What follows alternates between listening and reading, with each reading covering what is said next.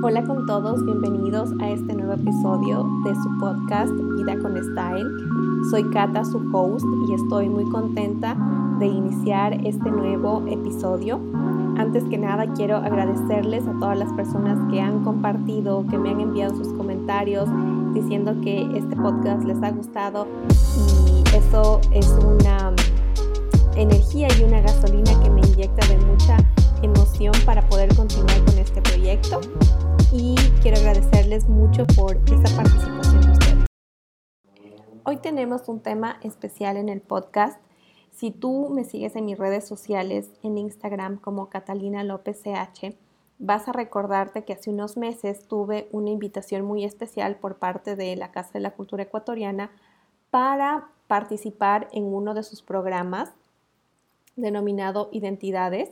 Y en este programa tuve la oportunidad de participar en esta entrevista en la que conversé sobre temas de empoderamiento femenino, temas legales, temas de emprendimiento y otros más que te voy a compartir el día de hoy en este podcast. Espero que disfrutes de esta entrevista. No olvides de prepararte tu bebida favorita. Yo en este momento me estoy tomando un chocolate caliente para el frío y empezamos con la entrevista. Vamos a continuar con nuestro programa. Para ello vamos a revelar la identidad de nuestra invitada en esta mañana. Pues bien, ella es abogada y ofrece asesoría a emprendedores respecto a la estructura legal mínima que debe tener un negocio, estructuración de proyectos en el ámbito legal y empresarial, de emprendimientos y startups, asesoramiento en temas de propiedad intelectual, absolución de consultas legales en el ámbito empresarial, asesoramiento legal y empresarial, marketing jurídico, es lo que ofrece nuestra invitada en esta mañana. La preparación académica, caramba, es bastante amplia y es de aplaudir, pues es joven, tiene un diplomado Igualdad y Empoderamiento de la Mujer en la Universidad de Salamanca, España tiene un máster en Derecho de la Empresa, Universidad Andina de Simón Bolívar, máster en Business Administration, Universidad Complutense de Madrid, especialista superior en Derecho de Empresa, Universidad Andina Simón Bolívar, especialista eh, superior en Derecho Administrativo, Universidad Andina Simón Bolívar, abogada de los tribunales y juzgados de la República de la Universidad de las Américas, pues eh, sin más preámbulos, unas palabras para escuchar a nuestra invitada, Catalina López Chávez. Bienvenida, Catalina. Gracias, Helen, por tu invitación y qué gusto estar hoy en día aquí. Pues bien, eh, para desarrollar este tema, en este primer bloque, vamos a tratar el tema de la mujer jurista. Eh, ¿Qué te impulsó a ti, Catalina, para estudiar leyes en esta sociedad? Mm, a ver, primero mi, mi, inclinación inicial por estudiar leyes. Em, fue que quería yo eh, formar parte del tema de las embajadas y consulados en, el exterior.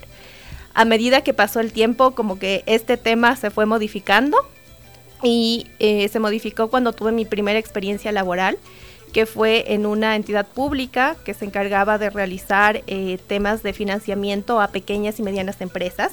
Entonces creo que este corte fue como que lo que llevó a lo que posteriormente fue pasando. Eh, que fue, fui adoptando como que este, este tema y este ámbito empresarial en, mi, en, mi, en la forma de, entregar mis servicios. También eh, tengo que comentarles que vengo de una familia de abogados, entonces eso también claro que influye. Eh, en mi casa, por lado paterno, yo soy la tercera generación de abogados, mi abuelo, mi papá son abogados y también mi mamá es abogada. Entonces vivimos en una casa de abogados todos y eso de una u otra manera también influye. Entonces, y ya poco a poco, con el tiempo, como les decía, tuve como que más experiencias en estar asesorado, asesorando a negocios. Eh, posteriormente también decidí cambiar un poco mi perfil eh, como tal de abogada e incorporar como que elementos como de administración, de manejo de empresas, de marketing, de talento humano cuando realicé mi, mi MBA en España.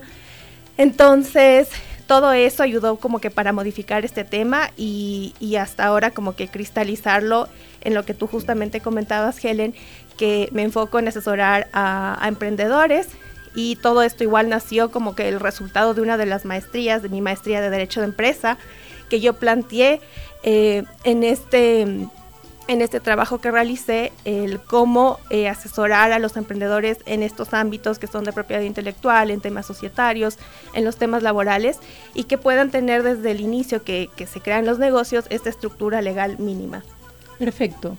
Y en este caso, ¿cuál ha sido tu mayor reto como mujer jurista? Porque sabemos, como lo mencioné anteriormente, y te puse de ejemplo de, la primera abogada que tuvimos en el país, que ya falleció, entonces, eh, siempre se ha sabido que eh, el hombre debe mantener la, la, tutela y el espacio principal en el, en, el área laboral. Y en este caso, tú como mujer jurista, ¿cuál ha sido tu, tu, mejor experiencia y tu, obviamente, tu experiencia más desagradable? Como jurista, como mujer jurista, ¿has tenido algún desacato, algún problema, alguna experiencia negativa? Eh, como experiencia negativa como tal que te diga, esta experiencia me marcó, podría decirte que no. Eh, sin embargo, esto es un tema como que lo vivimos día a día y, partiendo de lo que tú dices, existen, si bien es cierto, ahora vivimos en un mundo donde hay más apertura, las mujeres tienen eh, mayor espacio en la sociedad, tanto en el tema político, en el tema de comunicación, en el tema de deportes, estamos ya eh, involucrándonos en más espacios, pero sin embargo existen estos, estos temas y estos trabas eh, respecto al machismo, a que por ejemplo, que porque si somos mujeres y somos más capacitadas, esto puede generar un poco de intimidación hacia las otras personas o, hacia los hombres. Em, también como que e, esos temas como que van pasando día a día, día a día, pero yo creo que eh, esto a la vez de ser un reto, es una oportunidad también para nosotras como mujeres para poder eh, ocupar más de estos espacios, para prepararnos más, para involucrarnos más, para apoyarnos más entre mujeres. Entonces, creo que es, un, es un trabajo continuo de día a día en el que nosotras como mujeres tenemos que ir ganando estos espacios y, haciendo frente a estos obstáculos que se van a presentar. Entonces, puede ser en este, en este tema o puede ser cualquier otro obstáculo eh, que vamos a ir enfrentando día a día. ¿Cuál crees, mi querida Catalina, que debe ser el rol del abogado en nuestro país, considerando los actos de corrupción? ¿Cuál crees que debe ser el, rol real de un abogado? Yo pienso que el rol real de un abogado parte de la sinceridad y de la honestidad, de la transparencia con la que tiene que conversar con su cliente, em, decirle la verdad sobre la situación que se está planteando eh, no generar falsas expectativas, eh, porque por eso viene esta mala reputación que tenemos como abogados, lamentablemente, que, por ejemplo, yo he visto a mis clientes que me dicen, yo no prefiero contratar los servicios de un abogado, eh, me van a cobrar mucho, no me van a hacer nada, no siento confianza. Entonces yo creo que todo parte de la honestidad, de la sinceridad, que son valores súper importantes que a mi punto de vista eso genera confianza en la otra persona y, ser reales y ser sinceros frente a la situación que, que estamos asesorando no pintar estas falsas expectativas y, también brindarle a nuestro cliente como que la mejor atención, el mejor servicio. Una cosa que yo siempre digo y que me encanta a mí y que yo lo profeso es que yo trato a mis clientes como yo quisiera recibir este servicio. Entonces yo quiero que sea un servicio bonito, que sea sencillo, que me genere una buena experiencia y que me lleve a que yo también me motive a tener esta asesoría y este aliado conmigo para hacer las cosas adecuadamente. Eh, comentabas fuera del aire que tienes 10 años que, eh, de graduada, pues no. ¿Y has ejercido tu profesión en los tribunales? Porque sabemos que también has trabajado en funciones públicas. Sí, he trabajado en distintas instituciones públicas. Eh, no me he relacionado directamente con los temas de litigios, muy poco en realidad y bueno, los últimos años eh, he tenido la oportunidad de participar en este tema de litigios porque mi papá sí maneja esos temas, entonces... Eh, Tiene un profesor en casa prácticamente, claro. Sí, la verdad es que sí, también mi mamá, entonces eh, cualquier duda y cualquier inquietud igual respecto a estos temas se solucionan en casa. Pero respecto al tema como que de los litigios y eso, no he tenido tanto acercamiento. los últimos años me he involucrado un poco más. Eh, pero igual eso, este también el tema de los litigios tiene su, su reto, su, su, otro ámbito y, bueno, más enfocado en el tema empresarial. De acuerdo a tu amplia experiencia que tienes eh, en el área académica Y también lo laboral. ¿Has considerado en alguna ocasión estar, en la política? No es un tema que, se me ha venido a mí en, la cabeza, no, no en realidad. Eh, no, no, no me, coge de sorpresa esta pregunta, no, es algo que me he planteado, no es algo que lo he analizado, pero si existe la oportunidad, si se abren esas puertas, ¿por qué no? Pero bajo como, siempre bajo como estos principios de la honestidad, la transparencia, la sinceridad, eh, haciendo que todo sea claro para Transparente, claro. Pero no se cierra la posibilidad en todo caso. No, si se presenta la oportunidad, eh, obvio sería como de analizarla, de verla, pero no, no digo, no, eso no. Es que básicamente sería el servicio común, porque la política siempre se la ha estigmatizado como eh, algo corrupto, algo malo, pero en sí la política, todos hacemos política. Sí. Usted y yo hemos hecho política. Todos hacemos políticas. Entonces, imagínate, eh, trabajar en la política, en tu caso, con la experiencia que te precede, eh, seguramente sería de gran aporte para nuestra sociedad quiteña. De todas maneras, eh, deberías considerarlo, mi estimada Catalina. Eh, queremos que nos expliques cómo tú ves el rol de nuestra sociedad cuando hay tanta violencia. Tú como mujer, ¿cómo te sientes transitando por nuestras calles, por nuestras veredas, con tanta inseguridad? Mucho se rumora más allá de rumor, lo voy a rectificar, mucho se dice y en las redes sociales se ofrecen cursos para defensa personal, ¿ya? Por el índice de violencia que estamos sufriendo hoy en día los ecuatorianos. ¿Qué opinas tú al respecto?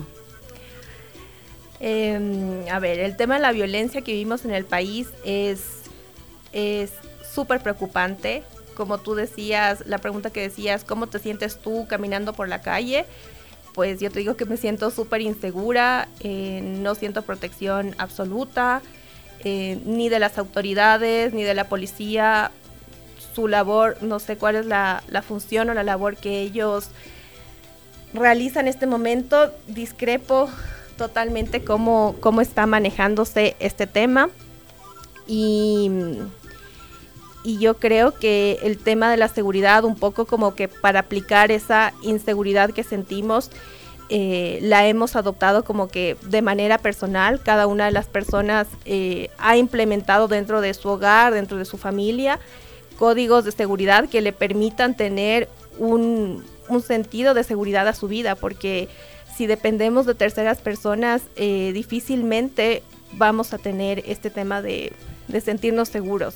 Si bien es cierto, por las autoridades ha existido como este deseo de mejorar los temas de seguridad en el país, em, todavía no vemos los resultados de esos, de esos esfuerzos que se están realizando y sí sería muy importante eh, llamar nuevamente a las autoridades a que busquen unas mejores soluciones o implementen otras otras herramientas que permitan a los ciudadanos sentirse seguros, tranquilos, caminando por las calles. Em.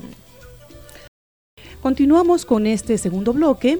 Recordamos que nuestra invitada es Catalina López Chávez, es máster con una educación muy amplia y más que nada quiero destacar que este programa es identidad, porque el profesionalismo y la credibilidad son nuestra identidad. Pues bien, mi querida Catalina, en este segundo bloque vamos a tratar el tema de la mujer y la sociedad. Se habla mucho del empoderamiento femenino. Sabemos que es un proceso que permite el incremento de la participación de la mujer en todos los aspectos de su vida personal y social. Gracias a él pueden ser dueñas de sus vidas e intervenir plenamente y en igualdad en todos los ámbitos de la sociedad, incluyendo la toma de decisiones y el acceso al poder. Catalina, eh, a lo largo de la historia se ha visto mujeres que se han sentado en el sillón presidencial, también en las alcaldías, tanto de nuestro país como en otros países. ¿Qué opinas tú al respecto? ¿La mujer está capacitada para administrar, gobernar una ciudad, un país? Sí, yo creo que la mujer está eh, lista, preparada para poder ocupar esos cargos. Em, como tú lo comentas, ha sido un proceso histórico en el que a lo largo de los años hemos ido ocupando estos lugares. Ya hemos visto tanto en Latinoamérica como en el mundo, en Europa, mujeres que ya han ocupado los cargos de, presidentas, de primeras ministras. Entonces, em, es cuestión también de, tiempo en el que nosotras podamos ir ocupando estos espacios, pero totalmente estamos capacitadas. Em, damos mucho tiempo, y yo te digo de mi experiencia, mucho tiempo a la preparación académica, a la preparación profesional, al tema de la investigación, porque existe ese deseo como mujer de ir em, participando en varios, en varios ámbitos. Por ejemplo, el año pasado tuvimos esta gran sorpresa que fue para todos la participación y la, la el ganar estas medallas de oro de las pesistas. Claro. Entonces, em, es nuevo, cada vez vamos a ir ocupando más espacios y estamos totalmente capacitadas para, para lograrlo. Perfecto, y en todo caso, pues como comunicadora que soy, eh, debo de recalcar también que existen penosas excepciones. Por ejemplo, mucho se habla de la alcaldesa de Guayaquil. Eh, muchos comentan que el poder se le subió a la cabeza por situaciones que se publican y que ella también es objeto de, cámaras, ¿ya? En muchos videos ella eh, menciona la liberación femenina y eso lo agarra de la mano con la exhibición de su cuerpo y de ciertos actos indecorosos que lamentablemente como mujer sí da mucho que pensar, porque en este caso es la primera, la primera representante de la ciudad de Guayaquil. ¿Qué opinas tú al respecto de eso, y particularmente en el caso de ella? Porque es una alcaldesa y es una figura pública. Mm, sí. Em, a ver, el un tema es que ella sea una figura pública y que ella realice su trabajo y realice sus, sus actividades. Pero por otro lado, también tenemos que tener en cuenta que ella es una mujer que tiene sus tiempos y espacios libres, entonces existen como que estas dos dualidades de la persona. Eh, situación similar a lo que tú comentas, eh, me parece que sucedió algo con la primera ministra de, Alemania. Ella de lunes a viernes cumplía sus funciones de trabajo normal y el fin de semana ella estaba en el supermercado con su ropa deportiva, con su ropa de casa, haciendo sus actividades de casa. Entonces también existió ahí un, prejuicio de que por qué la primera ministra está así de esta manera en el fin de semana. Entonces yo creo que en este, en este tema tenemos que ser como que un poco tolerantes. tolerantes, comprensibles de que también esta persona, si bien es cierto, ocupa un cargo público importante, alto, también tiene una vida y tiene una vida personal y que se separan como que estas dos cosas de, de las personas. De acuerdo. Eh, como bien mencionamos, en esta época del, empoderamiento de la mujer, ella ha ocupado muchos espacios, hemos ocupado muchos espacios en el ámbito político, social, cultural y la mujer militar. ¿Cómo opinas al respecto? ¿Sigue siendo esa flor delicada detrás de ese uniforme camuflado? También, porque, mm, eh, porque realice una actividad que culturalmente o tradicionalmente ha sido en su mayoría desempeñada por hombres, no le quita que tenga su esencia femenina, que tenga sus gustos femeninos, eh, eso no, no cambia. Volvemos nuevamente a lo mismo que te comentaba anteriormente, a la dualidad. Si bien es cierto, existen em, personas que son, eh, que tienen su cargo público, lo realizan de manera laboral, de lunes a viernes, pero también tienen una vida personal, una familia, tienen otros aspectos además de, del cargo como tal. Catalina, eh, coméntanos, ¿tú consideras que el empoderamiento, esa palabra tan trivial que se ha convertido hoy por hoy, tenga beneficios en las mujeres? Yo pienso que sí. El empoderamiento es un tema que, primero, a mi punto de vista, inicia por uno mismo, por el tener ese amor propio, ese cariño, ese reconocimiento de lo valiosa que es como tal la mujer. Y, como tú dices, ha ido teniendo como que varias acepciones en, el transcurso del tiempo, pero para mí el empoderamiento es lo que te comentaba, eh, primero el amor propio, luego también el empoderamiento es la capacidad y el deseo de poder ocupar otros espacios, de estar en varios ámbitos como mujer y también eh, yo lo llevo de la mano al tema del empoderamiento, esta capacidad que como mujeres tenemos que irla fomentando, que es eh, el apoyo mutuo entre mujeres, el acompañarnos entre mujeres, entre celebrar los logros de otra mujer, entre apoyar a otra mujer. Por ahí más lo esquematizo este tema del empoderamiento eh, en mi caso. mira, Catalina, quiero que me, des tu opinión acerca de este tema que es bastante delicado. ¿Qué opinas tú del aborto ahora que se han legalizado ciertas leyes? Entonces, eh, somos mujeres y nos involucramos en esta sociedad, nos guste o no. Eh, existen leyes para eh, esta situación del aborto, cuando la, la chica, la niña, la joven ha sido abusada y cuando no, también se practica esta actividad bastante ilícita. ¿Qué opinas tú al respecto del aborto? Como tú lo dices, eh, no es un tema totalmente nuevo el, tema del aborto en los casos de, en algunos casos en los que tú los mencionaste. Son excepcionales. Exacto, existen excepciones y esto ya se ha encontrado normado ya en nuestro Código Penal hace algunos años eh, cuando existen estos temas. Pero también yo creo que frente al aborto eh, tenemos que pensar sobre este tema y este concepto de una paternidad responsable, de qué es lo que nosotros como mujeres queremos brindar a nuestros hijos. Em, es importante también esta, esta oportunidad o esta brecha o este pensamiento que se está abriendo respecto a el deseo de tener o no tener un hijo, eh, lo que implica tener un hijo, ser más conscientes respecto a esta gran decisión, porque no es un tema de de un momento, sino que el tener un hijo es un tema para toda la vida. Entonces, creo que también se tienen que analizar eh, estas posibilidades que se están abriendo, planteando, eh, encontrar una medida que sea eh, adaptable para, para, la situación en la que estamos viviendo. Coméntanos algo que va a la par. ¿Qué opinas tú del machismo? el machismo es un tema bastante complejo, bastante Em, difícil de tratar. Como les decía, eso es un tema que como mujeres lo vivimos día a día, pero también, em, recalco nuevamente, es, un, es una oportunidad que tenemos nosotras como mujeres para demostrar lo capacitadas que estamos, lo educadas que estamos. Em, demostrar que tenemos ese, ese anhelo y ese deseo por pertenecer a más espacios de poder, de más espacios de, en el ámbito cultural, científico, como mujeres, que somos muy valiosas, que nuestro aporte para la sociedad es indispensable, porque nosotros como mujeres vemos los aspectos de una manera distinta a los que ven los hombres. Entonces, creo que deberíamos intentar eh, combinar como que estos esfuerzos tanto de los pensamientos, de las ideas que tienen hombres y unirlos con los que nosotros como mujeres tenemos para generar algo positivo entre, entre ambos. Bueno, pues bien, tenemos aquí una pregunta de parte de nuestro colega Dalton Garibaldi que se encuentra en la costa.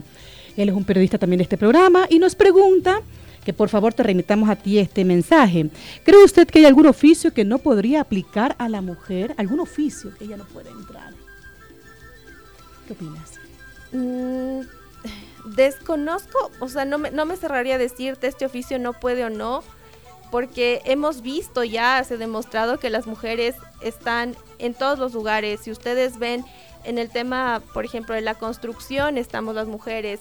En, en las calles tenemos mujeres que, que, están conduciendo taxis, en los aviones, en, en, el tema científico, en el tema deportivo. O sea, creo que el tema de ser mujer no es una limitación para poder incursionar en cualquier ámbito. Tal vez lo que sí puede existir eh, puede ser un freno. ¿Por qué no hemos incursionado en esos ámbitos? Porque tal vez sentimos miedo, recelo, vamos a ser la primera, pero yo creo que no, no existe limitación. O sea, las mujeres podemos estar en todos los aspectos y ya lo hemos demostrado. Y simplemente esto es un recordatorio para, para nosotras mismas, que somos valiosas, que podemos y que lo que nos propongamos, estoy segura que lo vamos a hacer. Seguro que sí. Catalina, eh, te pregunto esto. Eh, porque yo realmente, y, lo digo públicamente, yo no soy parte del feminismo, pero sin embargo, ¿no consideras tú de pronto que el hombre se, se encuentra y se siente amenazado frente a tanto empoderamiento? ¿Por qué te explico esto? Porque en eh, las últimas décadas se ha visto demasiada agresividad para contra la mujer. Y de pronto el hombre se siente desplazado, se siente reemplazado, se siente ignorado, ¿ya? Por el espacio que está ganando la mujer, sea por méritos propios o no, la mujer está ganando espacio. De pronto el hombre se siente amenazado por esta situación. Yo pienso que respecto a ese tema, em, no lo tendríamos que ver de esta manera. Como les decía, eh, lo que deberíamos buscar es encontrar espacios de complemento entre el hombre y la mujer el hombre mira las cosas de una, de una manera, la mujer mira las cosas de otra manera y es intentar buscar ese complemento, ser equipo, ser, ser, mm, ser compañeros y trabajar en, en, lo que, en lo que se presente. Mi estimada Catalina, eh, nuestro colega Dalton Garibaldi nos pregunta, ¿el físico-culturismo o boxeo, por ejemplo, no va contra la delicadeza femenina? Por ejemplo, son actividades muy, tú sabes, violentas y agresivas. Y sin embargo, hay mujeres. ¿Qué opinas tú al respecto de ese tema? Igual me ratifico en lo que les dije antes. Eh, una mujer porque realice una actividad de físico-culturismo, levante pesas, o incluso hoy vi que hasta una mujer había ganado una pelea de UFC. Por la actividad que realice, no le quita su esencia de ser mujer, de ser sensible, de sentirse femenina. Son dos cosas distintas y mm, tendríamos que, comprenderlas y verlas de esa e manera. Incluso eh, eh, estas mujeres no están, aparte de tener el instinto maternal, eso ya viene con, la fábrica. Sí, claro, eso eh, que tú realices como este tipo de deportes, por ejemplo, no te, no te corta el que, el que quieras un día ser madre o el que sientas las cosas de una manera diferente, no cambien nada. Continuamos con este tercer bloque. El tema es, eh, continuamos con el tema de la mujer, obviamente. El empoderamiento, un tema bastante álgido, un tema bastante amplio que apasiona y que también desencanta a los varones. En este tema, eh, ¿es fundamental, tú crees, Catalina, que la igualdad eh, en el hombre y la mujer permite el desarrollo de la sociedad y también animaría la paz de la misma? Sí, yo creo que sí y también em, un poco tomando en cuenta las normas y los derechos internacionales que tenemos sobre este tema, partamos desde el tema de la Constitución, que la Constitución, nuestra Constitución, garantiza el derecho a la igualdad y también tenemos muchos eh, tratados internacionales que el Ecuador ha ratificado en los que garantizan este derecho de igualdad. Entonces, em, existen estudios de las Naciones Unidas que indican que para alcanzar la igualdad total y efectiva entre hombre y mujer tendrán que pasar 135 años pero todavía para eso falta mucho. Claro. Eh, y es importante que desde ahora nosotros, como cada uno de nosotros, intentemos generar estas relaciones de igualdad, de justicia, tanto entre hombres y mujeres, tanto entre mujeres y mujeres, porque todo eso aporta a que tengamos una mejor sociedad, una mejor, con, una mejor convivencia social y, todo eso va, va, va a ser en beneficio de nosotros. Aquí hay una pregunta bastante ¿qué te comento? No capciosa, pero sí bastante delicadona. ¿Tú consideras que en la toma de decisiones la mujer tiene el sexto sentido y puede tomar o decidir una mejor opción antes que el hombre? El tema del sexto sentido tal vez está más relacionado con la intuición que tiene la mujer. Puede ser también que el hombre tenga esta intuición. Eh, no sé cómo está, científicamente no sé cómo está comprobado o analizado de quién tiene mayor instinto o no, pero en general el tema del instinto lo tenemos hombres y mujeres y, no, no creo que el tema del sexo sentido que siempre se habla de la mujer sea un elemento diferenciador o esencial para tomar una decisión. De acuerdo. Coméntanos, ¿consideras que eh, este asunto de la mujer en la toma de decisiones, en el empoderamiento, en el espacio social, político, cultural, artístico, etcétera, etcétera, etcétera, permite una justicia social? Una justicia, es decir, te, explico un poquito más. Eh, es decir, están participando el hombre y la mujer. La mujer gana, el hombre se siente aludido. ¿Es justo eso? Eh, ¿Tú consideras que existe una, una eh, eh, rivalidad. rivalidad o existe una equidad en competencia? Si hablamos equidad en competencia, actualmente podemos ver que eso todavía no existe. Es un tema que se está trabajando, que se está dando, tanto en el tema normativo como nosotros ecuatorianos hemos visto ciertas reformas legales en las que también ahora ya se permite el, tener este tema por tema de igualdad, tener, por ejemplo, un porcentaje de, hombres, un porcentaje de mujeres en ciertas actividades que realizamos, pero yo creo que no tenemos que irnos y, no tenemos que insistir tampoco en este tema de, rivalidad entre hombres y mujeres, sino que estamos para apoyarnos y para seguir adelante ambos. Eh, mi estimada Catalina, eh, continuando con este tema del empoderamiento, como lo mencioné anteriormente, un tema bastante trivial y trillado, siempre va de la mano y se mezcla lamentablemente con el feminismo. El feminismo da lugar y da pauta a la rebeldía. Bueno, muchas dicen yo soy feminista, yo soy libre, tengo mi libertad de acción, de expresión, de pensar, decido sobre mi cuerpo. El feminismo siempre termina afectando al más débil y por ende termina eh, desplazando al hombre. ¿Cómo ves tú el empoderamiento mezclado con el feminismo? ¿Va a la par? ¿O es una ensalada de frutas que muchas mujeres quieren eh, adueñarse de ese empoderamiento y se arropan del empoderamiento siendo feministas? Porque el feminismo, discúlpame, eh, desplaza al hombre como tal, como padre de familia, como jefe del hogar, como jefe de trabajo, como todo, como, como todo lo que es un hombre. Em, yo pienso que no tenemos como que verlo de, esta manera eh, al tema como que tú planteas. Tenemos el empoderamiento y tenemos el feminismo, que tú lo dices, pero dentro de estos términos, a mi punto de vista, existen ciertas tonalidades que pueden ir como eh, desde su extremo hasta su, su punto como que no tan, no tan fuerte en estos casos, pero también tendríamos que pensar y analizar que estas manifestaciones que están haciendo las mujeres en esta situación em, es porque buscan generar un impacto, buscan eh, que sean reconocidos sus espacios, que sean reconocidos sus derechos. Recordemos que hace muchos años anteriores, hace muchos años atrás, la mujer no tenía el protagonismo que tiene ahora. Entonces, tal vez puede ser como que una manifestación de obtener ese reconocimiento.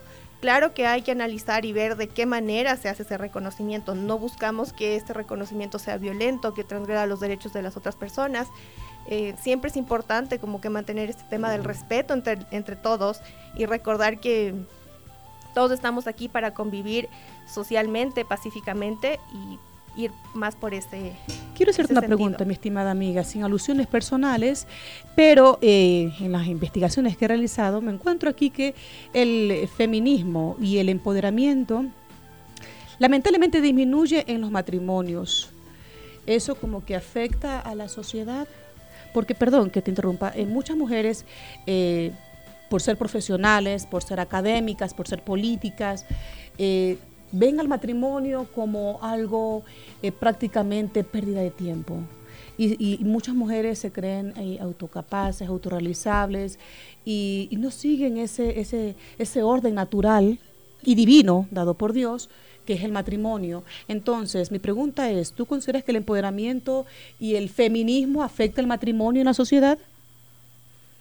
Mm, o sea, no te podría decir si sí o no al respecto. Em, vivimos en una sociedad que no se enmarca en los preceptos tradicionales que anteriormente los teníamos. Entonces, difícilmente, eh, no por el tema del empoderamiento femenino, no por el tema de las feministas, esta situación se ha modificado, sino que como sociedad hemos evolucionado, como sociedad hemos cambiado y todo este tema del, del matrimonio, de las relaciones, han tenido su transformación. Entonces, no precisamente por este tema eh, es que han cambiado ahora el tema de los matrimonios. Estimada Catalina, cuando nos quedan ya prácticamente ocho minutos, coméntanos qué es lo que usted ofrece realmente en las redes sociales, asesoría para aquellos emprendimientos de nuestros quiteños. ¿Qué es lo que usted ofrece, Catalina? Así es. Les comento, yo me encargo de asesorar legalmente a los emprendedores, pequeñas y medianas empresas, a fin de que conozcan y tengan conciencia de cuáles son sus obligaciones legales mínimas que tienen que tener para que su negocio crezca, sea sostenible, no sea solamente un hobby y un tema pasajero, sino que le demos la importancia que tiene este negocio que estamos creando. Y muchas veces pensamos que creamos un emprendimiento, pero el emprendimiento no necesita temas legales ni nada de esto. Y eso es falso y es algo que no nos dicen, porque desde que uno crea un emprendimiento ya se empiezan a generar obligaciones legales. Otra cosa es que las desconozcamos.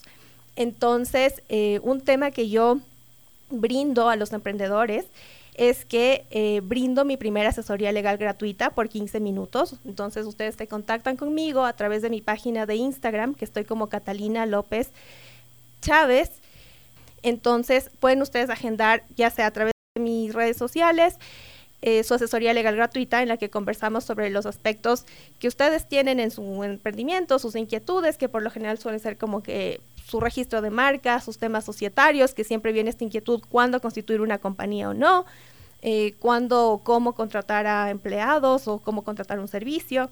Y a mí me gusta como que ir implementando este buen hábito legal en los emprendimientos para que tengan como que una estructura que les permita crecer en el tiempo.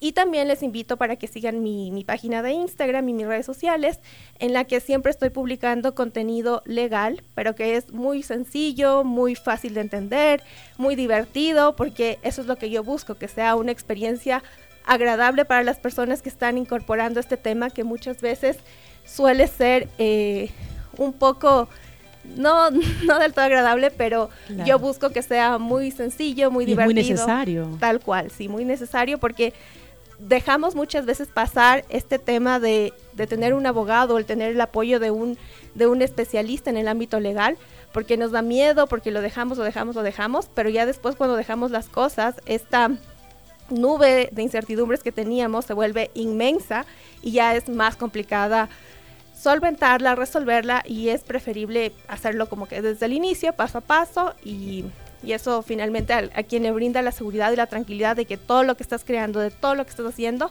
es en beneficio propio del emprendedor. Entonces, eso no tiene precio. Perfecto buena explicación con este asesoramiento. Queremos, eh, ya mismo culminamos nuestro programa, pero no sin antes, queremos escuchar un consejo útil de parte de la máster Catalina López Chávez, una mujer muy emprendedora, con un gran currículum, damas y caballeros, claro que sí.